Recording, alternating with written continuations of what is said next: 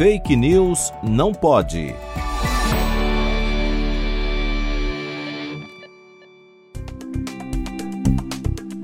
Os termômetros infravermelhos são usados para ferir a temperatura corporal pela superfície da testa e vêm sendo utilizados em ambientes públicos para avaliação da febre nas pessoas.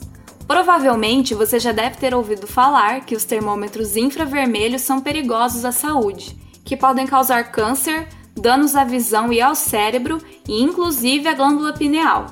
Todas essas afirmações são falsas.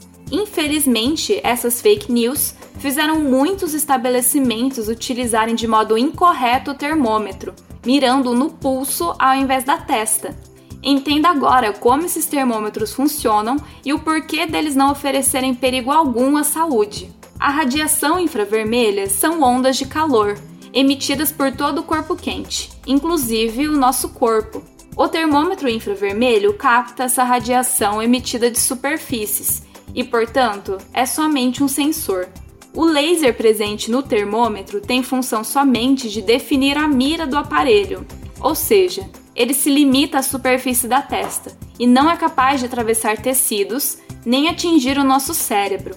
Como o termômetro infravermelho se limita às superfícies, esses termômetros geralmente fazem uso de um sistema para que, através da temperatura da superfície da testa, se possa determinar a temperatura da cavidade bucal.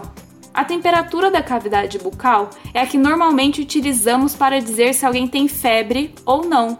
Não utilizamos o pulso, pois pode haver maiores variações de temperatura nas extremidades do nosso corpo. Por conta disso, caso se tente medir a temperatura através do pulso, a medição estará errada. Combata as fake news. Compartilhe informação, não desinformação.